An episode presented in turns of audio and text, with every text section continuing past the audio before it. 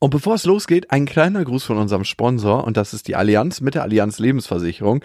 Für mich ist das Kümmern um Altersvorsorge so ein bisschen wie die Steuererklärung. Das schiebt man vor sich her, aber ich finde es extrem wichtig. A, die Steuererklärung und natürlich auch zu gucken, ist man in der Zukunft abgesichert und bei mir ist vor allem auch, sind meine Kinder abgesichert in der Zukunft. Um Altersvorsorge macht man sich vor allem auch dann mehr Gedanken, wenn man Kinder hat, sowas zumindest bei mir. Ja, total. Also, weil es geht ja ganz oft gefühlt nicht um mein selbst, sondern um die eigenen Kinder.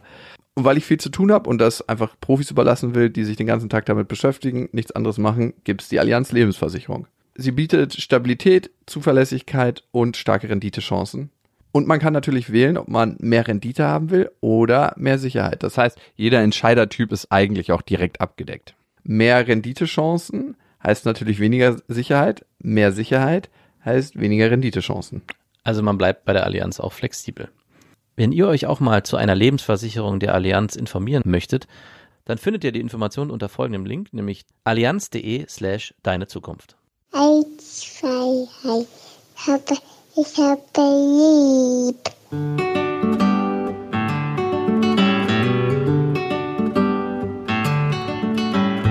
Das sind beste Vaterfreuden. Keine bösen Wörter. Halt die Fremde, alte Schöpfe! Setz dich bitte hin.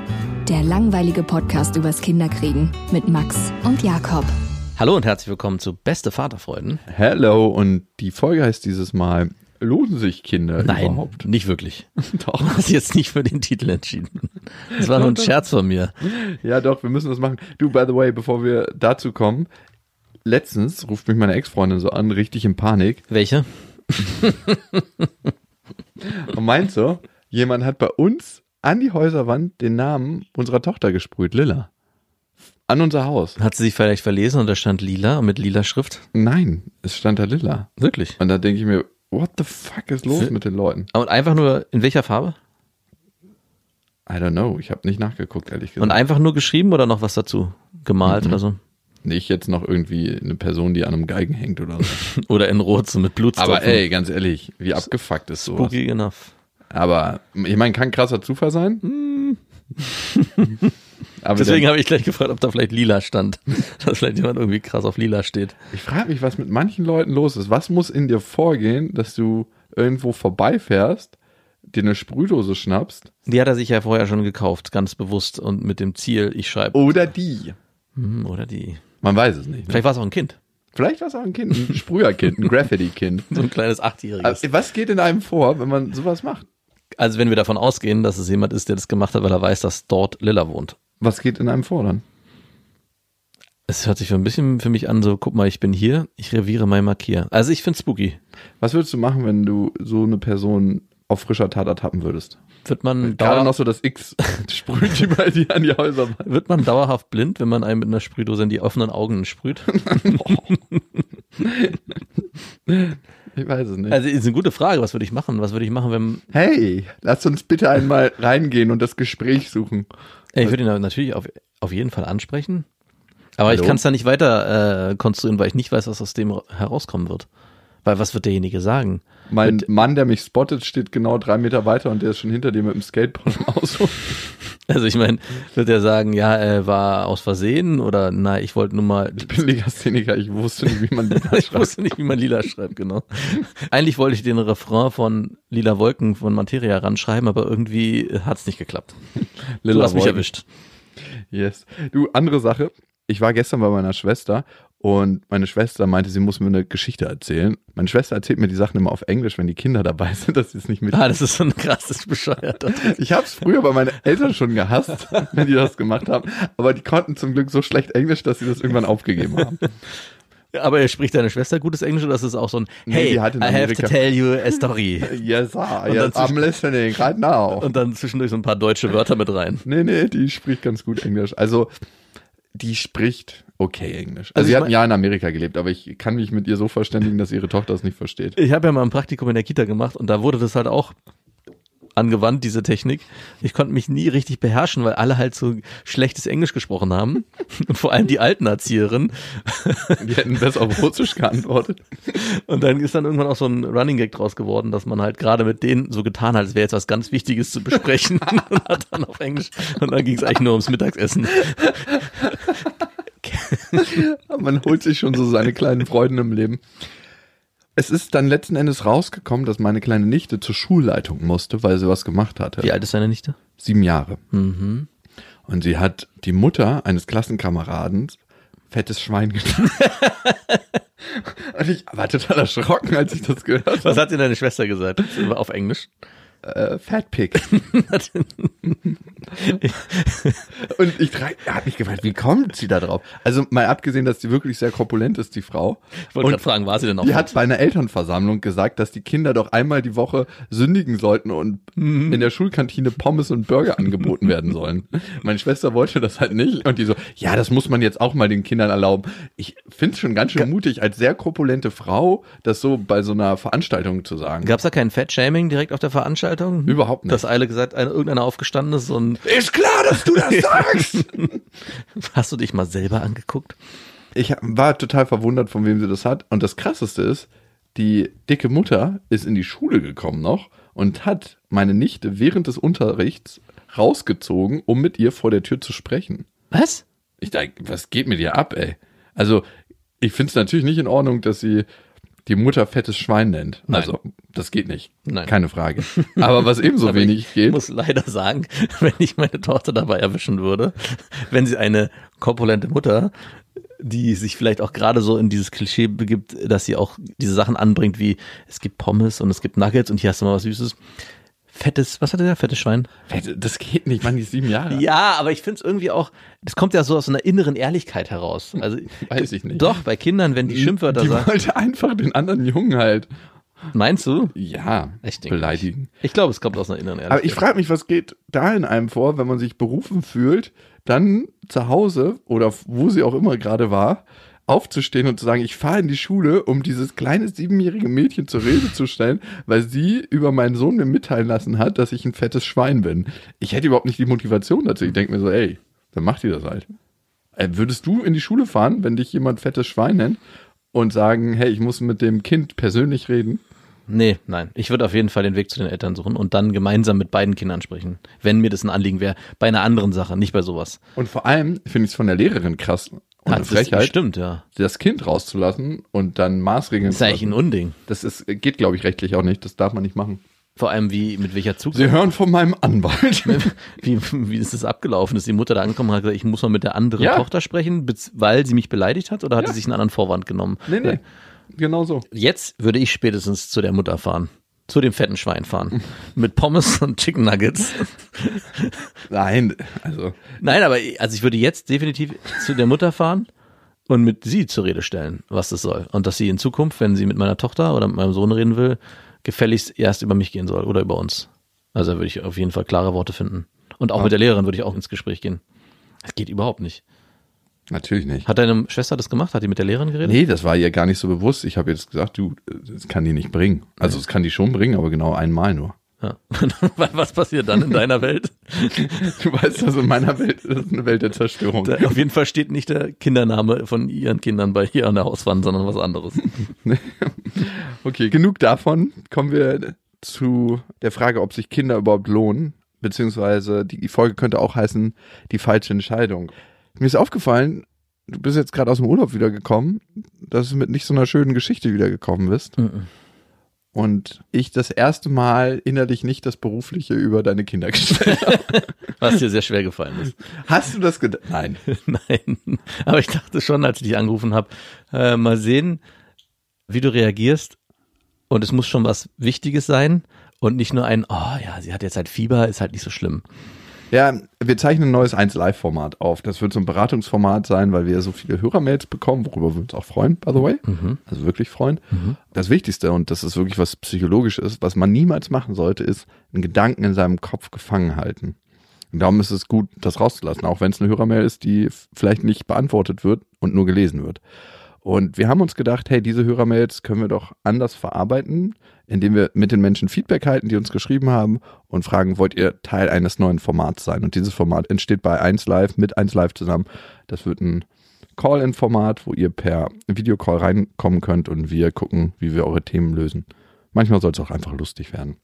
So, und dieses Format zeichnen wir jetzt auf und jetzt ist deine Tochter krank geworden. Ja, sie ist ja noch nicht so richtig krank geworden. Also eigentlich hat sie am Wochenende, als wir zusammen vor dem Fernseher irgend so ein, beide in kurzer Hose, irgend so ein komisches Tanzvideo uns angeguckt haben, weil sie unbedingt tanzen wollte. Und ich habe dann von so einer, was ich übrigens auch passt zu der, deiner Geschichte am Anfang, etwas skurril fand. Und zwar war das so ein, glaube ich, ein Fitnessvideo für adipöse Kinder, getarnt als lustiges Tanzvideo. und zwar war, wie ich darauf gekommen bin, war, dass da so eine Frau war, die sagt, ja, wir machen heute unseren tollen Tanzkurs. Und im Hintergrund waren so wie bei so einem richtigen Erwachsenen-Fitnessstudio zwei Freiwillige, die mitgemacht haben. So kennt man ja von diesen Fitnessvideos, wo so zwei, die irgendwie bei dem Training mit dabei sind, nicht ganz so gut sind wie die Trainerin, aber fast genauso gut. Und bei diesem Video waren zwei adipöse kleine Kinder dabei, die im Hintergrund die Bewegung mitgemacht haben. Und die ersten 10 Minuten oder 15 Minuten wurde nicht getanzt, sondern es waren so kleine versteckte Fitnessübungen. Und, und ich habe mich da mit meiner Tochter gesagt, hey, wir müssen uns hier dehnen und irgendwie strecken und so. Und habe immer diese kleinen adipösen Kinder da im Hintergrund gesehen, wie die diese Übung nicht richtig mitmachen konnten. Und dachte irgendwas läuft doch hier falsch. naja, äh, irgendwann wurde dann auch getanzt und das Tanzen war dann so über, da dachte ich auch, so, hä, als das Tanzen anfing, das war viel zu schnell. Der du im Braten gerochen? der Beat war viel zu schnell für die Kinder und diese, wenn die, kind, die adipösen Kinder schon im Vorfeld diese Dehnübung nicht richtig machen können, sind die bei dem Tanzen komplett ausgestiegen. Und da ist auch meine Tochter ausgestiegen, meint, das ist blöd. Ja, war auch extrem blöd, weil irgendwie. Aber du bist nicht mehr rausgekommen, weil Genau. du so hart am Dancen warst. Irgendwie hat der, ich glaube, die hat zu einem anderen Lied getanzt, als dann der Audioingenieur auf dieses Video gepackt hat. Das hat What? irgendwie nicht gepasst. Ist auch egal. Auf jeden Fall ist mir dann beim Tanzen aufgefallen, dass meine Tochter irgendwie so ein etwas dickeres Knie hat und habe mich dann gewundert und habe meine Freundin geholt und gefragt, guck mal, hier ist irgendwas. Hast du sie wieder geschlagen? genau. Und sie meinte, ach Quatsch, du schon wieder? Und ich so, wieso ich schon wieder? Wir haben uns dann beide das Knie angeguckt und haben dann gesehen, es ist ein bisschen dicker als das andere und so, hatte so, ja, war auch so weich anzufassen, so ein bisschen wie so Wassereinlagerungen oder so. Ganz kurz mal, wenn du sagst, hier ist irgendwas, dann ist es du schon wieder. Und wenn sie sagt, hier ist irgendwas, dann, was ist dann? Was ich immer wieder mal mache, ist so, Die Sicherheit so holen kleine voneinander. Makel. Haha, guck mal hier, was eigentlich nicht schön ist. Und ich hatte im Urlaub schon einmal gesagt, was hast du für ein komisches Knie zu meiner Tochter, drei Tage vorher. Und da hat meine Freundin schon gesagt, warum, warum sagst du sowas? Und ich dachte auch in dem Moment, hä, warum sage ich denn sowas? War irgendwie gar nicht böse gemeint, aber es ist halt passiert. Und deswegen hatte sie, also meine Freundin, Frau, gesagt, du schon wieder. Und wir haben uns dann die Knie angeguckt, als sie so vor mir stand. Und das eine Knie, wie gesagt, ein bisschen dicker. Und sie hat aber auch keine Schmerzen gehabt, keinen Druckschmerz, keinen Bewegungsschmerz. Sie konnte rennen, springen, alles. Das war für sie alles kein Problem. Und haben dann aber doch gesagt, was machen wir? Fahren wir ins Krankenhaus? War Freitag, weil es war schon am Nachmittag. Ärzte hatten alle mehr oder weniger zu. Wir haben versucht, die anzurufen. Übrigens haben wir dann eine Privatpraxis herausgefunden und gefragt, ob wir dahin können. Und die meinten, ja klar, wir haben Kapazitäten, aber sie müssen alles selber zahlen. Ich so, ah, was kostet das? Ja, die Untersuchung, die kostet 300 Euro und danach müssen wir halt gucken, wie es weitergeht. Und ich so, kann ich die Sachen danach einreichen? Nein, können sie nicht. Und ich dachte okay, vielen Dank, auf Wiedersehen. Wir sind dann ins Krankenhaus und das war schon eine beschissene Erfahrung, weil obwohl ich vorher angerufen hatte, was ich immer mache und gefragt habe, hey, ist die Notaufnahme gerade sehr voll? Ist gerade ein Bus reingekommen? Frage ich immer ganz freundlich. ist gerade ein Bus verunglückt? Kommt immer nicht so gut an. Sie meinte, Die sind nein. nicht zum Scherzen aufgelegt. Die sind nicht so richtig zum Scherzen aufgelegt in der Notaufnahme. Und sie meinten, nee, äh, gerade geht's. Also wenn sie jetzt direkt kommen, dann wird's schnell gehen. Und wir sind hingefahren und haben natürlich vier Stunden gewartet, bis wir rangekommen sind. Meine Tochter war am Ende richtig krass genervt und sind dann auch nur, geht natürlich nicht oft anders in Krankenhäusern, bei einem Assistenzarzt gelandet, der sehr nett war, der uns aber dann mit einem Kühlungsverband und nach Hause geschickt hat und meinte, ja, kommen Sie morgen Vormittag nochmal vorbei, wenn es nicht weniger geworden ist. Es ist nicht weniger geworden und deswegen sind wir am nächsten Vormittag wieder hingefahren. Und das war eigentlich der Horror für Marie, weil sie auf keinen Fall ins Krankenhaus wollte. Sie hat da schon gesagt, scheiß Krankenhaus, ich will da nicht hin. Und so, so stark einstehen tut sie sonst oft nicht für ihre Bedürfnisse. Wir versuchen sie oft zu ermutigen, zu sagen, hey, wenn du was nicht willst, dann musst du klar Nein sagen oder klar Ja. Und Spätestens nach der Pubertät. spätestens dann. Und jetzt, hier in der Sache, wenn es wirklich ans Eingemachte geht, schafft sie das, kann sie das sagen. Ich habe sie dann überredet bekommen, wir haben gesagt, ja, du kannst auf dem Pet einen Film gucken und bla und hier und da und wir sind dann hingefahren. Wieder habe ich angerufen und meinte, ist ein Bus reingekommen? Nein, ist kein Bus reingekommen. Und diesmal wird schneller gehen. Es hat wieder eine Stunde gedauert, was ich nicht verstehe. Ja, gut, eine Stunde ist relativ Ja, genau. ist okay. Ich, du, ich beschwere mich auch äh, jedes Mal und weiß das ganz genau, dass es halt nicht anders geht. Es sind halt oft Notfälle, die drastischer sind. Vor allem, ich habe halt Marie vorher noch gesagt, du, zwei Sachen. Du musst ganz doll weinen und schreien, aua, aua, es tut weh. Damit wir in der Liste nach vorne kommen und nicht als stationärer Fall. Äh, als du ambulant. ekliger. Aber sie wollte es nicht machen. Und dann hast du so richtig eklig gekniffen. Genau. Papa, nicht Papa. Aua sollst du sagen.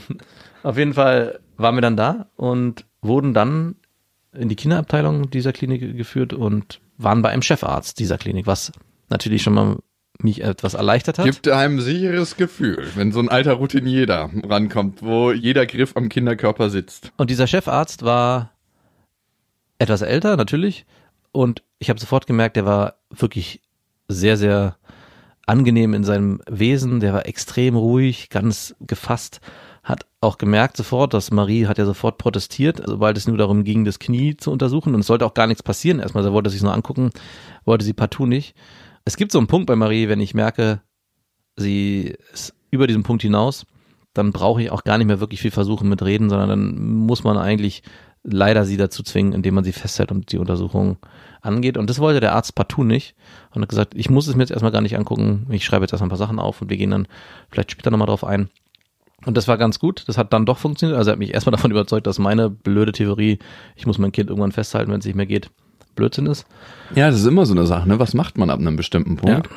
Also fixiert man denn sein eigenes Kind, was richtig eklig ist. Ich kann mich noch an ein paar Situationen in meinem Leben erinnern, wo ich als Kind fixiert wurde. Zum Beispiel, als ich einen Pflaumenkern verschluckt hatte und der Arzt dann mit seinem hässlichen Wurstfinger in meinen Anus eindringen musste und diesen Pflaumenkern rausgeholt hat. Was, wie ist denn da ein Pflaumenkern? Von, ist der von oben Ja, oder von, der ist von oben durch. Ah. Ja, ich habe ihn mir jetzt nicht hinten reingesteckt, um mal zu sehen, wie sich's anfühlt. Du, vielleicht warst du damals schon sehr experimentell. Ja, und der hat sich dann quergestellt in meinem kleinen Kinderpolo, auch als ich zwei war. Und du kannst dir vorstellen, wenn so ein, einer mit so riesen Bauarbeiterpranken hinkommt und dir den Pflaumenkern rausholen Hat er auch so den Handschuh so gezogen und so Damals hat man es ohne Handschuhe gemacht. Was denkst du denn? Natürlich.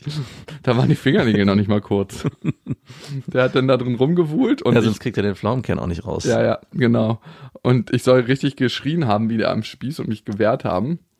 Ich kann mich noch ganz dunkel erinnern. Und es ist halt auch nicht so leicht gewesen, den spitz zu stellen, den Pflaumenkern, dass er dann durchs Poloch wieder rauskommt. Sie haben den Pflaumenkern nicht so krass scharfe Kanten? Ja, ja. Beinahe wäre es um einen Anus geschehen. Naja, aber um meine Geschichte weiter zu erzählen, hat dann der nächste Step, er wollte sie dann trotzdem noch weiter untersuchen, weil er sich diese Schwellung am Knie nicht erklären konnte. Er meinte, ist es irgendwie ein Zeckenbiss oder ist es irgendwie ein Insektenbiss gewesen? Ist sie hingefallen? Äh, Und all das musste ich mit Nein beantworten. Also klar, sie kann irgendwie hingefallen sein, aber sie hatte vor allem nie irgendwas gesagt. Also es waren nie, keine Schmerzen, hat nicht berichtet, Papa, mein Knie oder irgendeine Wunde oder auch von einem Insektenbiss nichts erzählt. Hat er dich gefragt, ob du dein Kind geschlagen hast? Nein, hat er nicht. Aufs Knie. äh, der Sind war, sie wieder handgreiflich geworden? äh, war nicht so richtig auf Scherzen, Scherz war nicht angelegt. Und er konnte sich aufgrund dieser ganzen Sachen, die ich gesagt habe, diese Schwellung sich auch nicht erklären. So dass wir dann einen Ultraschall gemacht haben. Dieser war auch für Marie, obwohl es ja nichts Schlimmes ist, nicht einfach. Ich musste mich mit ihr auf die Liege legen. Dein Bein wurde auch mein, mein Bein wurde auch untersucht. Und dann hat er noch so einen speziellen Traumaarzt geholt, der auch nicht wusste, der zumindest ein paar Sachen ausschließen konnte, wie dass das Gelenk beschädigt ist, was ja schon mal gut war, dass es irgendwie eine Infektion im Gelenk ist. Und dann sollte noch ein Blutbild gemacht werden.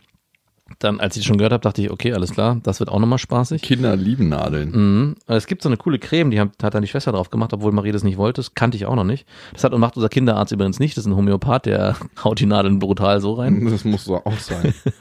Und zwar diese Creme betäubt die Fläche auf der Hand und die Kinder spüren dann gar nichts. Und sie wollte aber die partout nicht diese Creme drauf haben. Ich habe sie dann überredet bekommen. Zwischendurch immer scheiß Krankenhaus, scheiß Krankenhaus und sie wollte unbedingt gehen. Und Da sehe ich sie ja dich in dieser Aussprache Scheiß, weil das, das sehe ich nicht bei deiner Frau, dass sie so spricht. nee, tut sie auch nicht. Scheiß Krankenhaus könnten deine Wörter sein. Ja. Und sie hat dann dieses mit der Nadel aber echt gut überstanden. Ich habe parallel ein Video angemacht. Sie hat anscheinend auch nichts gemerkt. Sie meinte auch nicht, dass es die Nadel wehgetan hat, sondern danach die Schwester, die auf die Stelle gedrückt hat, damit das Blut nicht äh, Ah, ja. weiterläuft. Und wir wurden dann nach Hause geschickt und der Arzt meinte, er ruft uns nochmal an am Nachmittag bezüglich der Bluttests und wenn die nichts zeigen, dann sollen wir erst nächsten Freitag nochmal wiederkommen und hat uns mit Ibuprofen nach Hause geschickt. Das Krankenhaus hat dann ewig nicht angerufen. Ich habe dann von mir aus angerufen bei der Notaufnahme, um durchgestellt zu werden und habe dann gesagt, ja, meine Tochter hatte eine Schwellung am Knie und ich war deswegen heute Morgen beim Arzt, ob sie mich mal in die Kinderabteilung durchstellen könnte. Ich weiß ganz genau das Bild. So, die Schwester so mit den Augen gerollt und so, ja, ja, ich stelle sie mal durch. Und kennst du es, wenn Leute nicht wirklich durchgestellt werden, sondern dann so abgespült so die, die, die. Und dann hat man so im, im Warteraum das Kichern gehört. Wie eine Schwelle. So, so ähnlich ist es auch verlaufen. Die Schwester hat mich durchgestellt, und aber leider falsch. Und ich bin dann in der Gynäkologie gelandet. Hab dann auch der Schwester gesagt, ja, ich habe hier wegen einer Schwellung angerufen, aber es ging, es ging hier nicht um mich, sondern um meine Tochter. Ich habe hier eine ganz große Schwellung. Eigentlich bin ich bei Ihnen goldrichtig. Oh Gott, oh Gott. Äh, sie konnte mich dann leider nicht in die Kinderabteilung durchstellen. Ich musste nochmal neu anrufen. Du widerlicher. mit meiner Schwellung. Und habe dann nochmal angerufen, wurde dann in die Kinderabteilung durchgestellt. Die meinten dann, alles sei gut, die Bluttests zeigen keine Werte, wir können nächsten Freitag kommen. Also haben wir uns erstmal keine Sorgen gemacht und sind guter Dinge nach Hause gefahren. Marie war dann noch auf dem Geburtstag und am nächsten Morgen um 8.30 Uhr, ziemlich früh, rief dann der Chefarzt von sich aus, ich glaube auch von seinem Privatanschluss, bei mir nochmal an. Großer Fehler. Mhm. Ja, habe ich auch gedacht. Und meinte, er hätte sich die ganze Nacht nochmal Sorgen gemacht, Gedanken gemacht. Und irgendwie lässt ihm das keine Ruhe, weil es so komisch verlaufen ist. Es gibt keine Anzeichen dafür, aber er vermutet, dass es eine Borreliose sei. Und seine Stimme war auch entsprechend ruhig und seine nächsten Sätze waren ja, er würde gern, dass Marie dann nächste Woche ins Krankenhaus kommt, am Dienstag. Wir dann die Stelle punktieren, weitere Untersuchungen machen und sie müsste dann per Infusion eine Woche lang im Krankenhaus liegen und Antibiotika bekommen. Und sie muss im Krankenhaus bleiben, weil sie während der Zeit beobachtet werden muss.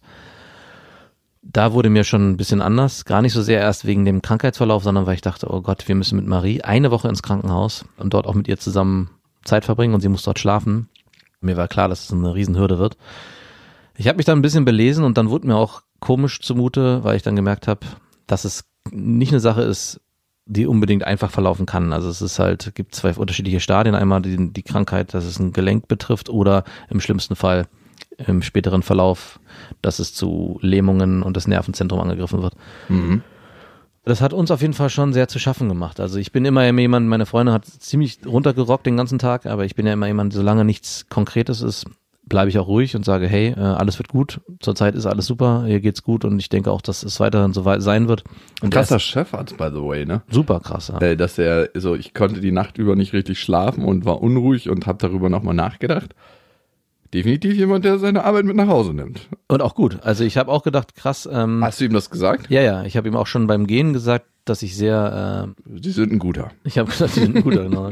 Nee, ich habe mich sehr bedankt und meinte, sie machen jetzt wirklich sehr gute Arbeit. Es war sehr angenehm. Vielen Dank. Ähm, und ich glaube, dass es wirklich jemand ist, der nicht einfach nur so ein Fall von Fall zu Fall zu Fall rennt. Und ich denke, so mit Mitte, Ende 50 ist es, kann es einem Arzt Dass man so ein Pharma-Routinier ja, genau. weißt du? Schon passiert, dass man sagt, ja, komm, es passiert. Ich habe 90 Prozent der Fälle verlaufen eh harmlos. Und ich schicke die einfach nach Hause mit Antibiotika. und jetzt ein Kind mehr oder weniger von der Klinge springt, ist jetzt auch egal. Genau, und das, ja, und das auch zu sagen, finde ich mega wichtig. Genau, und ich bin mir sicher, in einem anderen Krankenhaus hätten wir keinen Anruf bekommen. Der hätte uns nach Hause geschickt, hätte gesagt, kommen Sie am Freitag nochmal wieder. Und wie es so ist, ne, ich bin dankbar jetzt im, im Unglück dafür, dass wir so einen Arzt gefunden haben, der sich wirklich so sehr damit beschäftigt und auch weitere Diagnostiken angehen will, der auch sich gesagt hat, Marie ist so ein starkes Kind oder so ein eigenwilliges Kind. Er will auch gucken, dass er Schwestern und Ärzte bereitstellt oder beziehungsweise Zugriff auf die hat, die dann Dienst haben, die auch gut mit Kindern können. Er meint, es gibt auch andere Ärzte, gerade so Traumaärzte, die auch gut sind, aber die halt eher ein bisschen roher sind vom Fach. Und, ja, und es steht jetzt diese Woche an. Wir sind äh, äh, gerade am Rotieren, wie wir die Woche geplant bekommen. Also einer von uns, meiner Frau und ich, muss immer im Krankenhaus bleiben und wird dort übernachten. Der andere wird dann mit Felix nach Hause fahren und dort mit ihm übernachten. Es wird auf jeden Fall, es ist wie so ein kleines Erdbeben in der Familie gerade. Also so, und ich musste sofort dran denken, wenn man so Geschichten hört von so Familien, die, wo irgendwie das Kind Krebs hat, schon Chemotherapie macht oder irgendwelche, irgendwelche krassen Sachen und man das so nur so, ach ja, äh, ist, ist halt schlimm und so. Und ich kriege jetzt so einen ganz kleinen Mini-Eindruck davon. Und äh, für mich ist das schon der Horror. Ja, du hörst dich auch krass gedämpft an von der Stimme. Ja. Und, Also merkt man, dass dir das nahe geht und dass äh, du traurig bist. ja. Und ich gehe davon aus, dass alles gut wird. Also wir hatten mit Marie schon so zwei Geschichten. Wir hatten damals vor Ewigkeiten einen Herzfehler.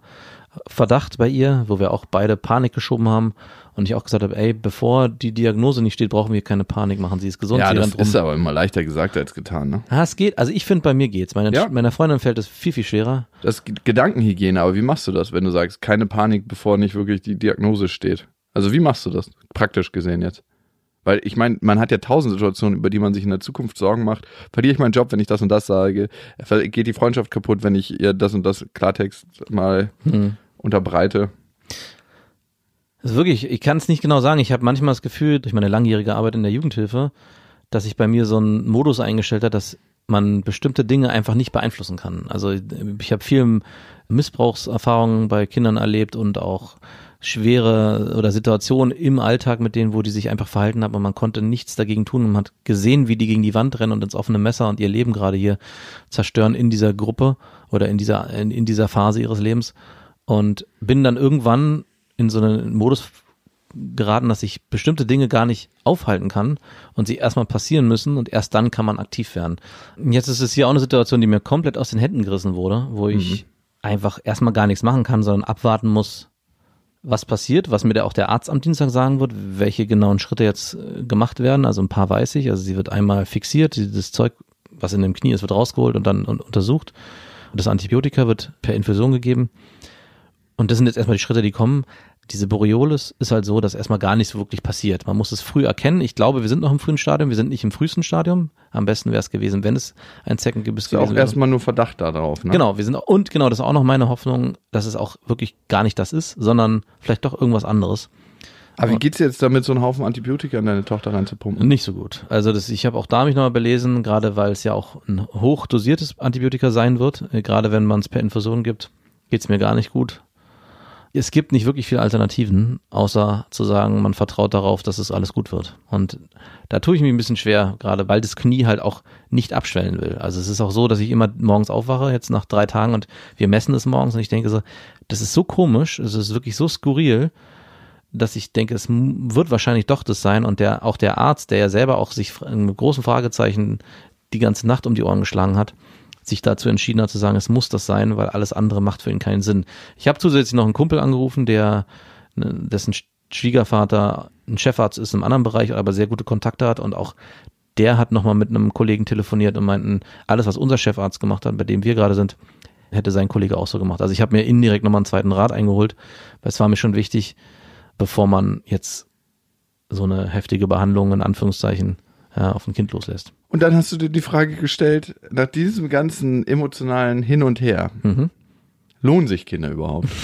Man investiert so viel Liebe da rein und dann sind sie nicht so, dass es wirklich nur positiv ist, Ja. was da zurückkommt. Also es kam schon bei mir so der Gedanke auch, wow, man hat so viel Liebe und äh, Zeit in diese Kinder gesteckt und man kriegt auch so viel zurück. Und dieser eventuelle Schmerz, der sich dann auftut, wenn was passiert, das ist unbeschreiblich und man ist unmächtig. Und dieser Gedanke kam so in der Form jetzt nicht hoch. Ja, es war nicht so dieses Gefühl, oh, lohnt sich Kinder überhaupt, aber man investiert schon so viel Zeit und Energie und Liebe und kriegt so viel zurück und dann ist es irgendwie sehr verletzlich, wenn man merkt, oh Gott, man hat hier ein Wesen vor sich, was so zerbrechlich ist auf der einen Seite, genauso viel Glück, wie es einem gibt, genauso schlimm kann es auch werden, wenn es halt eben nicht alles positiv verläuft. Ne? Also Ich meine, du hattest ja eine ähnliche Situation mit deiner Tochter, so mit dieser Damengeschichte, ne, wo, wo du auch dir dachtest, oh Mann, es ist für alle eine Belastung am Ende, ne? So ein Kind das Kind ist eine Belastung. Genau. Nein, es ist keine Belastung, aber es ist schon eine belastende Situation für einen, wenn auf einmal das Wichtigste in seinem Leben, nämlich die eigenen Kinder, so einen Schicksalsschlag erleiden und man dann auch als Eltern nur zugucken kann. Ja, am liebsten, und ja, dieser Satz, würdest du Schmerzen für deine Tochter übernehmen? Ja, sofort, ich würde sofort tauschen, klar, ja. Und es fällt einem auch leichter, ist auch ein egoistischer Gedanke, ne, zu sagen, ich, ich nehme es auf mich, dann fällt es mir leichter, weil dann muss ich diese Gefühle nicht ertragen, die entstehen, Aber spannend, die Gefühle. Ne? hm, ja, spannend, das ist das richtige Wort. Nein, also wir sind unser ganzes Leben damit beschäftigt, negative Gefühle zu vermeiden. Hm. Eins, was auf jeden Fall hilft, ist genau das Richtige, was du gerade machst, ist darüber reden. Hm. Merkst du schon, wie es ein bisschen leichter ist? Hm, geht so. Es hilft auf jeden Fall. Ja. Mir, Und- mir komischerweise nicht so sehr. Also ja, es hilft einmal darüber zu reden, aber mir Ja, du hast zwei Strategien. Die eine Strategie ist nämlich, dich von außen abzuschotten und zu denken, ähm, wenn ich nicht darüber spreche, dann wird es verblassen, aber es verblasst nicht. Nee, nee, mag sein, aber ich habe ja schon darüber gesprochen. Was mir nicht hilft, ist immer und immer wieder darüber sprechen. Ja. Ich gibt viele, wo ich das Gefühl habe, umso mehr, umso besser, ne? Immer nochmal und nochmal und lange und viel. Und ich merke, wenn ich das einmal besprochen habe, mit einer Person oder zwei, und das ist auch nicht so wichtig, ob das jetzt jemand ist, der mir sehr, sehr nahe steht oder Kann auch der Taxifahrer auf dem Weg zum Krankenhaus sein. Am besten ist es wirklich, wenn es dann eine Person ist, die sich auch ein bisschen auskennt in dem Bereich. Also ein Arzt oder jemand, der zumindest sowas schon mal hatte oder mit damit schon mal beschäftigt hat, dass ich nicht nur so, dass ich nicht tausend Gegenfragen bekomme. So, ja, und was ist das jetzt genau? Und das, wenn derjenige gar nichts weiß und ich dem alles erklären muss, das nervt mich eher, sondern ich würde gern jemanden haben, der Bescheid weiß und die Art der Kommunikation sehr zusammengerafft ist. Kon man konzentriert sich auf das ja, Wesentliche. genau. Und nicht so viel drumherum. Da ist meine Frau zum Beispiel ganz anders, die will am liebsten lange und viel darüber reden. Ja, so. Ja, jeder verarbeitet das anders, so eine Situation, ne? Ja. Und es ist total interessant. In Krisensituationen lernen wir uns ja richtig kennen, ne? Also das ist es. Wir lernen uns als Mensch kennen und wissen, wo wir stehen und wer wir sind. Das finde ich immer so spannend bei Freunden von meinem Vater, die so spirituell so erleuchtet sind schon. Und dann kommt eine Riesenkrise und dann merkst du, wo stehen die wirklich. Also ich äh, will ja nicht schadenfroh sein oder so. Wenn dann einer, nein. Aber das testet einen richtig krass. Ich bin nicht schadenfroh, aber ich finde es trotzdem spannend. Wo stehen die da? Ich merke auf jeden Fall, dass dich das sehr berührt und was ich schön finde daran ist, dass es am Ende die Liebe zu deinen Kindern zeigt, zu deiner Tochter, die Verbindung, die ihr beide habt und wie wichtig sie dir als Mensch geworden ist seit ihrer Geburt über die Jahre und dass das was ist, was wächst wahrscheinlich, ne, auch. Erstaunlich finde ich auch, dass sie sich äh, mich ausgesucht hat. Wir sind ja zweimal ins Krankenhaus gefahren, der mit ihr ins Krankenhaus fahren soll. Ach wirklich? Mhm. Hat sie gesagt, Papa? Naja, also wir haben sie gefragt, wer soll mit dir ins Krankenhaus fahren? Du kannst dich entscheiden, keiner ist dir böse, wir, wir wollen beide mit dir, aber du darfst dir aussuchen, wer. Und sie hat sich beide Male für mich entschieden. Wow. Und dann kannst du ja eigentlich schon davon ausgehen, dass du einen Raum für sie bereitstellst, wo sie sich sicher fühlt und Ja, ja, denke ich auch. wo, wo sie auch nicht das Gefühl hat, du übergehst ihre Grenzen. Und die, ein Kind spürt sowas sehr intuitiv, ne? Ja, aber Und du, das ist gut, aber vielleicht hat sie sich auch dich ausgesucht, weil sie gespürt hat, dass ihre Mutter damit überfordert ist. Natürlich, das ist genau das, was auch gewesen sein wird. Also diese Sicherheit und einen festen Partner dann in so einer Situation zu haben, den hat sie, glaube ich, eher in mir gesehen als in meiner Frau, die bei Wo- sowas eher sensibel. Obwohl, wie ich deine Frau kenne, wenn es so richtig extrem wird und es um ihre Kinder geht, reißt sich krass zusammen, wenn sie dann alleine wieder ist. Ja, aber das, man spürt, äh, Man spürt auf allen durch, Ebenen, ne? dass da was im Argen liegt. It's Sie auch, fake. Ist auch, it's fake, genau. Ist auch jetzt schon so. Also man, ich merke schon immer, wenn, deswegen, also das bestes Beispiel dafür ist, Felix wollte unbedingt in die Kita übers ganze Wochenende und heute Morgen, halt, als meine Frau ihn abgegeben hat, ruft sie mich an, er hat so krass geheult, so hat er noch nie geheult, er wollte partout nicht, er wollte zu Hause bei Mama bleiben.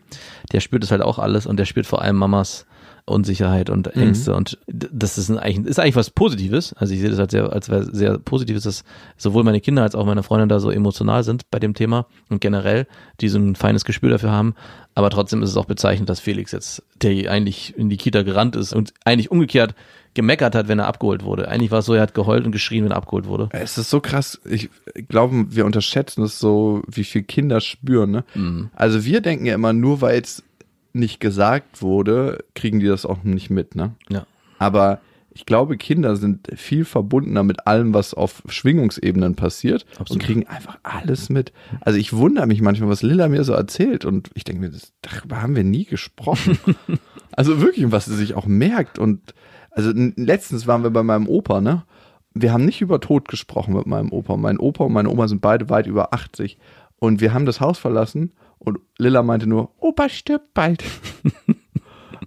und ich frage mich, ob sie das denn in der Luft riecht. dass ich das sagen, hier riecht's, Papa, hier riecht's nach Tod. Super krass. Und also Kinder, und ich, ich bin safe sicher, dass er bald stirbt. Also er wird dieses Jahr noch sterben. Und Was nicht mehr viel lange hin ist. nee, also vielleicht, vielleicht Anfang nächstes Jahr, aber ähm, er meinte, er hat noch sechs Monate, dann wird er so alt wie sein Vater. Hm. Und das hätte er nie gedacht, das hätte keiner jemals gedacht, denn es ist 88 Jahre und ein paar Monate. Und Kinder kriegen so viel mit auf so vielen Ebenen, darum können wir eigentlich auch radikal ehrlich sein. Ja, also es ist mir, genau, darauf wollte ich gerade hinaus. Bis radikal ehrlich sein. Was ich nochmal jetzt auch mitnehme, ist, dass man gar nicht so sehr seine Emotionen verstecken muss, sondern auch direkt sagen kann, wenn man zum Beispiel keinen Bock hat oder wenn einen Sachen stören, nicht zu seinen Kindern, auch zu allen anderen. Also, dass man eigentlich noch viel, viel ehrlicher zu sich und seinen Emotionen stehen kann, weil am Ende glaube ich auch, dass Erwachsene das spüren. Also wenn Kinder das spüren können und so reagieren und einfach diesen Emotionen dann auch Platz lassen oder Raum geben und sie einfach rauslassen, wie ein Felix, der, obwohl gar nichts ist und alle happy sind, augenscheinlich trotzdem anfängt zu weinen, werden auch Erwachsene, mit denen du dich umgibst, in irgendeiner Form spüren, wenn was nicht in Ordnung ist. Und wir tun aber so, nee, nee, äh, alles cool. Man kann eigentlich, glaube ich, viel, viel radikaler sein und Sachen auch direkt ansprechen und immer wieder versuchen, mit sich und seinen Mitmenschen emotional ehrlich zu sein. Kinder sind ein Fluss, Erwachsene sind ein Stausee an Emotionen. Mhm. Und ab und zu platzt mal dieser Staudamm. Das ist so krass. Ne? Kinder fließen einfach durch, lassen es raus und gucken, wo sind die Sachen, die mich bedrücken. Und es fließt in dem Moment ab. Und Erwachsene meinen, dass es zum Erwachsensein dazugehört, ein Staudamm zu sein und die Sachen zu unterdrücken und zurückzuhalten. Und kontrolliert abzulassen. Ja, immer dann mal. Oder sie platzen irgendwann und lassen es dann aber unkontrolliert ab. Ja. Das gibt's ja auch ganz oft, äh, gerade bei überangepassten Menschen, die immer denken, es ist alles okay und es ist ja gar nicht so. Und dann versuchen sie ihr Verhalten zu ändern und auf einmal bricht es aus ihnen heraus. Ja, krass, ja. Ich wünsche dir alles Gute da mit deiner Tochter. Ich mir auch. Aber das Schlimmste wird sein, überhaupt diese Zeit im Krankenhaus ohne diesen ganzen, was dann diagnostiziert wird. Das ist erstmal an zweiter Stelle, überhaupt Marie vernünftig ins Krankenhaus zu bringen und diese Zeit so zu überstehen, dass sie nicht danach, ja, kein, ein klein, also sie wird auf jeden Fall so ein Mini-Trauma dadurch mitnehmen. Also das Krankenhäuser werden danach auf jeden Fall erstmal für sie auf einen sehr Rotes Tuch sein. rotes Tuch sein. So wie bei dir mit der Pflaumenerfahrung. Dicke Männerhände sind auf jeden Fall ein rotes Tuch bei mir. Ey, da muss ich dir mal irgendwann was zu beste Freundin erzählen. Und bevor es weitergeht, ein kleiner Gruß von unserem Sponsor und das ist diese Woche Clark. Clark klingt wie so ein Dude, der zurückgegelte Haare hat, normalerweise eine Brille und wenn er in Einsatz kommt, ein anderes Gewand anzieht. Aber Clark ist eine Homepage und eine App, mit der ihr eure Versicherung verwalten könnt. Und das ist ziemlich geil, weil ich habe zwei Themen immer bei Versicherungen. Eins, weiß ich nicht, ob der Versicherungsmarkt mir wirklich immer die für mich passende und beste Versicherung verkauft oder die, wo er die höchste Provision kriegt. Und zweitens habe ich manchmal den Überblick über meine Versicherung verloren. Manchmal? Eigentlich immer. Weil meine Hausratsversicherung habe ich da, wo Stiftung Warentest gesagt hat, das ist die geilste. Meine Rechtsschutzversicherung habe ich woanders. Äh, meine Haftpflichtversicherung habe ich woanders. Und das kommt irgendwie immer alles per Post. Und dann erinnere ich mich daran, ah ja, das gibt's ja auch noch. Und Clark managt das alles für euch. Und das ist ziemlich, ziemlich geil. Und ihr schließt auch mit Clark, wenn ihr eine Versicherung abschließt, das müsst ihr nicht, auch die für euch passende und beste Versicherung ab. Das weiß die KI bei Clark und natürlich auch die passenden Berater. Über 200.000 Kunden sind schon überzeugt. Seit 2015 gibt's das Ganze.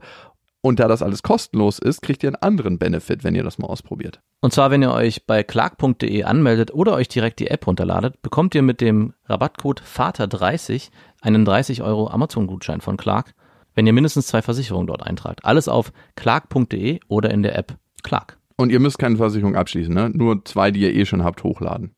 Übrigens habe ich zum Thema emotionale Verarbeitung, weil darum geht's ja bei dir auch im Kern. Also ein Teilaspekt dieser ganzen Geschichte ist, wie gehe ich mit diesen ganzen Emotionen um? Hey, und man muss auch sagen, hier ging's jetzt lange Zeit gut. Sehr, sehr gut. Das, du, ey, du, äh, genau das dachte ich gestern auch. Ich dachte, Hier, mir ging's hier ein bisschen zu lange zu gut. äh, äh, wirklich, ich dachte, ey, es ist eigentlich, es ist irgendwie so ein Zeichen, weil alles war eigentlich zu perfekt. Also es war alles perfekt.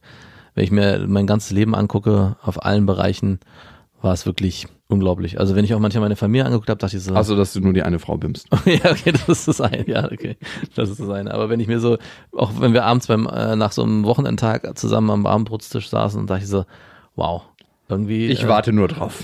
ich war.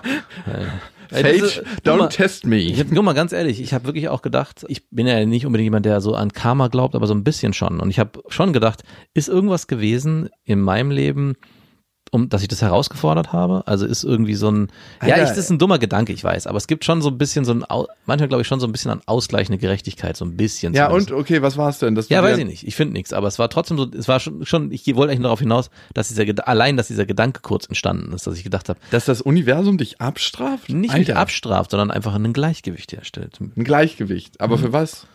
Dass du daran gedacht hast, mal eine andere Frau bimsen zu wollen? Nee, sagen, ja, okay. nein. Dafür strafe ich dich ab. Nein, das doch nicht. Aber ich, ich muss, wie ich habe es ja vorhin kurz erzählt, es gibt ja wirklich Familien, die abgestraft sind. Ab ist ein böses, ein schlimmes Wort, abgestraft, aber die wirklich ein schweres Schicksal haben mit Kindern, die sehr, sehr früh, sehr, sehr schwer erkrankt sind und dafür gar nichts können wegen Gendefekten oder was auch immer. Und man sieht es von außen und denkt sich, gut, dass es mir nicht so geht. Also ich weiß nicht, ob bei dir das Gefühl entsteht. Bei mir ist es so, Ey, ich schäme mich krass dafür, aber jedes Mal auf dem Spielplatz, wenn ich sowas sehe, Ja. denke ich mir so, wow, ich war letztens im Zoo und da war so ein kleines Kind. Es war wirklich so krass lebendig. Hm. Und es hatte einen Gendefekt und ich weiß nicht, ob diese Lebendigkeit aus diesem Gendefekt resultiert hat. Es war nicht nur lebendig, es war jedes Mal, dass es keine Grenzen kannte. Es ist über den Zaun geklettert, Mhm. ist da rumgerannt, hat sich jedes Mal einfangen lassen, ist äh, schreiend äh, in seinen Kinderwagen gesetzt worden, hat so lange gestrampelt, bis es wieder raus musste. Zwei Frauen, für die war es ein 24-7-Job. Also es waren, die Mutter mit ihrer Mutter war da Mhm. unterwegs und ich musste einfach hinstarren. Und dann meinten die irgendwann, jetzt bist du schon so lebhaft, dass der Mann die ganze Zeit guckt. Ich konnte mich gar nicht beruhigen und ich habe halt mit Lilla so am Zaun gestanden und wir haben uns so Sachen angeguckt und geredet so ganz normal. Aber ich war so perplex und dachte mir so, so eine tiefe Dankbarkeit ist mir aufgekommen. Das darf man ja eigentlich nicht. Mhm. nee, aber das ist genau das, was ich meine. Ne, Das ist genau dieses Gefühl, dieses, wo ich denke so, puh, ja. Und ey, ganz ehrlich, für die Eltern ist es auch schön und vielleicht empfinden die eine total schöne Zufriedenheit, Ja, ich glaube, es wenn die passiert nach so einem Tag erschöpft sind. genau. Ich glaube, es passiert was anderes. Ich glaube, man kriegt einen anderen Blick drauf, befasst sich mit dieser neu geschaffenen eigenen Realität und die wird dann zur Normalität. Und das, man sieht es gar nicht mehr so defizitär. Also es würde auch gar nicht Klar, funktionieren. natürlich nicht. Also, Ja, ja, genau. wie ich auch mein Leben heute anders bewerte, als ich das noch vor fünf Jahren getan hätte. Ja. Das muss auch passieren. Das macht eine gesunde Psyche automatisch. Ja. Sonst drehst du durch. Klar. Sonst äh, denkst du dir irgendwann, hey, ich muss das Kind loswerden und das braucht jetzt Betonfüße. ja, was anderes würde nicht passieren. Und trotzdem stelle ich mi- mir die Frage manchmal, wenn du ein Kind hast, was eine starke Einschränkung hat, würdest du es dir anders wünschen? In diese Situation kann man sich so akut gar nicht reinversetzen, weil keiner wird ja oder sehr, sehr selten von jetzt auf gleich in diese Situation versetzt, sondern meistens ist es ja ein, ein Werdegang dahin. Also auch ein behindertes Kind, was behindert geboren wird, stimmt nicht ganz, kann auch passieren. Ne? In meiner Familie ist es auch passiert. Das ist dann in der Geburt erst geschädigt worden. Dann ist es natürlich sehr akut und dramatisch, aber ich glaube, bei vielen Situationen ist es so, dass man vorher schon weiß, was kommen wird und sich dann darauf auch einstellen kann, auf diese neue Ey, du Realität. kannst dich darauf, wie du dich auf ein Kind ohne Behinderung nicht einstellen kannst, du kannst dich darauf nicht einstellen. Nee, ich meine aber, du, du, du wächst ja mit der Aufgabe und sehr selten, glaube ich, platzt die einfach so in dein Leben, sondern, also best- das Beispiel ist jetzt bei uns auch so, ne? Wir haben mit dieser Geschichte und ich merke schon von gestern zu heute eine Veränderung. Gestern war es noch so ein Ohnmachtsgefühl, es ist heute definitiv schon weniger dieses Ohnmachtsgefühl. Ja, es ist eher so, okay, es ist eine neue Situation und mit der müssen wir uns arrangieren. das Und ist wir unser müssen neues Normal. wir müssen jetzt gucken, dass wir die zwei Wochen gut über die Runden kriegen und versuchen gerade alles dafür, das, das zu bewältigen. Und das wird dann zu der Normalität erstmal, die dann auch so gelebt wird und sich für mich dann nicht mehr so schlimm anfühlt. Natürlich gibt's eine bessere Idealsituation, aber somit würde ich mir auch erklären, warum Familien, die vielleicht mit schwerbehinderten Kindern ein gutes Leben führen, die sind ja auch nicht so von jetzt auf gleich immer in dieser Situation drin, sondern sind auch da reingewachsen. Ich kann eine ganz kurze Anekdote dazu erzählen. Ich hatte in der Grundschule einen Freund, der hatte eine mehrfach schwerstbehinderte Schwester. Und äh, ich wusste das nicht. Ich wusste zwar, dass er eine behinderte Schwester hatte, aber ich wusste nicht, was es war. Und der hat mich dann irgendwann gefragt, ob ich mal zu ihm kommen will, mit ihm spielen. Und ich so, ja klar, meine Mutter auch, die haben sich unterhalten. Und das war wie so ein Gruselkabinett. Die war für mich als, ich weiß gar nicht, Achtjähriger, war das wie in so einem Horrorfilm, wo man so einen Raum betritt mit so einer quietschenden Tür und man sieht da drin irgendwie so eine Horrorgestalt, weil die saß in ihrem Rollstuhl, in so einem elektrischen, lag da schwerst sp- spastisch gelähmt, mit auch noch so einem Zahngebiss, was über den ganzen Kopf ging, um irgendwie die Zähne zu richten, konnte nicht reden, gab komische Geräusche von sich. Und für mich war das der Grusel. Ich habe auch mit meiner Mutter letztens drüber geredet und meinte, also eigentlich fand ich es auch von der Mutter von ihr und von meiner Mutter ein bisschen fahrlässig, mich als Kind da so von jetzt auf gleich einfach reinplatzen. Von, dem, von der Apparatur spielen zu lassen. klick, klick, klick, klick, klick, Nee, aber mich da in diese Situation so kalt reinzustoßen, weil für mich war das eine völlige Überforderung, weil ich überhaupt gar nicht wusste, was ich da machen soll, weil das, auch dieses ganze Haus hatte so diese, so eine Aura, alles war so. Ey, ich, du, ich erinnere mich gerade an eine andere Situation. Ich habe ja früher eine Weile auf dem Land gelebt, ne? Und Mhm. Wir hatten Nachbarn, die hatten so richtig zwei fette Schäferhunde. Niemand durfte aufs Grundstück. Und das Grundstück war ganz umzäunt mit Tannen und es gab so zwei Lücken, wo du durchgucken konntest. Und als Kind haben wir uns immer abends ans Fenster gestellt, um durch diese Lücken aufs Haus zu gucken. Und die gaben so ein Zimmer frei. Und an diesem Zimmer ist immer eine Person vorbeigeschlichen. Hin, zurück, hin, zurück. Und irgendwann haben wir gespürt, da ist irgendwas nicht richtig, weil das ist nicht sind nicht die beiden Leute, das Mhm. ist eine neue Person. Und irgendwann ist rausgekommen, dass sie eine behinderte Tochter haben, die mit denen im Haus gelebt hat, aber die nie rausgegangen ist. Oh, die ist immer da geblieben. Und dann hat sie nur gesehen, wenn es nachts wurde und wenn es dunkel wurde, dann ist sie halt immer hin und her gegangen. Ähm, ich war natürlich zu klein. Ey, heute würde ich die Polizei rufen wahrscheinlich. Ja. Weil am Ende ist es krass, wenn ein Mensch nie rausgeht. Durfte sie nicht raus. Keine Ahnung. Also, ey, die sind mittlerweile wahrscheinlich tot. Ne. Alle. Alle, ja. Oder die Tochter gerettet. Aber das ist crazy, wenn, wenn du es dir überlegst. Also, Also allein wie du es erzählt hast, äh, gruselt mich, weil ich mich ich habe als kleines Kind Angst gehabt, im Erdgeschoss bei uns zu schlafen, weil ich dachte, irgendwann kommen die rein. Diese. Und dann noch diese zwei Schäferhunde, die waren richtig eklig. Das waren richtig eklige Leute. Boah, ich muss kurz, ich habe ein Buch gelesen gerade und ich bereue es. Ich würde es niemandem empfehlen. Ich habe es leider durchgelesen. Evil, hier heißt es jetzt, es wurde umbenannt, früher hieß es The Girl Next Door, ging um eine wahre Geschichte. Und ich habe noch nie ein Buch gelesen, wo ich zwischendurch das weglegen musste und sage, es kann nicht sein. Es hat mich so, ich habe fast geheult, weil es so dramatisch war, diese Geschichte. Und so übel und so eine krassen äh, Manche Leute reiben sich jetzt die Hände und denken sich, yes, genau mein Buch. Genau, weißt du warum? Ich hatte gesagt, ich will mal ein Horrorbuch lesen. Ich habe ja im Urlaub zwei Bücher gelesen, das war eins davon und dachte, ich will jetzt mal ein Horrorbuch lesen, weil ich irgendwie Bock drauf habe, so ein bisschen düstere Geschichten zu lesen und habe so gesucht und das ist immer wieder aufgeploppt. Und ich dachte, okay, es muss ja gut sein. Das fing ganz harmlos an, das war eine Geschichte irgendwie und ich dachte, ist das ein Kinderbuch oder was? Weil es irgendwie um Jugendliche oder Kinder ging, die irgendwie am Fluss spielten und es wurde immer düsterer und düsterer und es ging um ein Mädchen, was zu ihrer Tante ziehen musste, weil ihre Eltern gestorben sind und diese Tante war Alkoholikerin und hatte Natürlich. fünf Söhne und es, am Anfang musste sie irgendwelche Sachen machen, dann wurde sie geschlagen, dann wurde sie misshandelt, dann wurde sie im Keller eingesperrt. Und diese ganze Familie, diese ganzen Jungs haben die schwerst misshandelt, verbrannt, geschnitten, vergewaltigt, all das ganze Programm extrem plastisch beschrieben und ich dachte zwischendurch, das kann Alter, warum liest du dir sowas durch? und ich, ja, ich, wie gesagt, Wo hab, sind wir hier eigentlich gelandet weiß heute? Du, lohnt sich Kinder, wirklich. Und ich dachte so, das kann doch nicht sein. Wie kann sich jemand sowas Perverses ausdenken? Wieso macht ein Mensch das? Deswegen habe ich es dann weitergelesen, weil ich dachte, das kann doch nicht wahr sein, dass jemand sowas als Fiktion schreibt. Und habe dann gegoogelt, diesen Autor gegoogelt und diese Geschichte gegoogelt, weil ich das mir nicht erklären konnte, warum sowas überhaupt auf er dem war Markt einer ist. der Kinder. Nein, diese Geschichte war wahr. Und das Schlimme ist, diese Geschichte war schlimmer, als sie in dem Buch beschrieben wurde. Ich habe danach die wahre Geschichte gelesen. Nein. Sie ist der schlimmste Mordfall in Amerika, der äh, jemals dokumentiert wurde, weil auch nicht nur die Kinder der eigenen Familie mitgemacht haben, sondern die ganze Nachbarschaft, die ganzen Kinder der Nachbarschaft mitgemacht. Das war wie so ein Ereignis, wo man einfach in den Keller gehen konnte und zugucken konnte. Unbeschreiblich. Ich habe sowas. Aber ich muss sagen, wir hatten von Emotionen und was, wie man, du hast das Wort gesagt, spannend, wie sich das anfühlt. Und ich habe dieses Buch gelesen und war fasziniert auf der einen Seite davon, wie Buchstaben auf Papier sowas mit mir machen können. Also wie so eine Geschichte, die für mich erstmal nicht real war und dann ich erfahren habe, okay, das ist angelehnt an die reale Geschichte. Aber trotzdem war ich fasziniert davon, dass Wörter auf Papier solche Emotionen in mir auslösen können. Ich meine, das ist doch immer so bei einer Geschichte. Ob es Buchstaben auf Papier sind, Ja, ob es ein visueller Impuls, der als neuronal das Feuern, Nicht-Feuern bei dir ankommt, oder ob es ein gesprochenes Wort ist, wo du dir alles zu vorstellen musst. Wenn es gut ist, dann löst es bei den Emotionen aus und macht was mit dir und das ist einfach krass. Was ich noch als letztes vielleicht sagen wollte, ist, diese Sache, wenn sich was bei dir ändert im Leben und sich das als das neue Normal einstellt, das passiert im Negativen wie im Positiven. Mhm. Das vergessen wir manchmal. Ja. Und wenn wir ein Leben anstreben, das so viel besser ist als das, was wir jetzt führen, mit so viel mehr Luxus und mit dem Haus und mit allem, was wir uns je erträumen, es wird irgendwann, wenn wir es haben, das neue Normal sein. Mhm.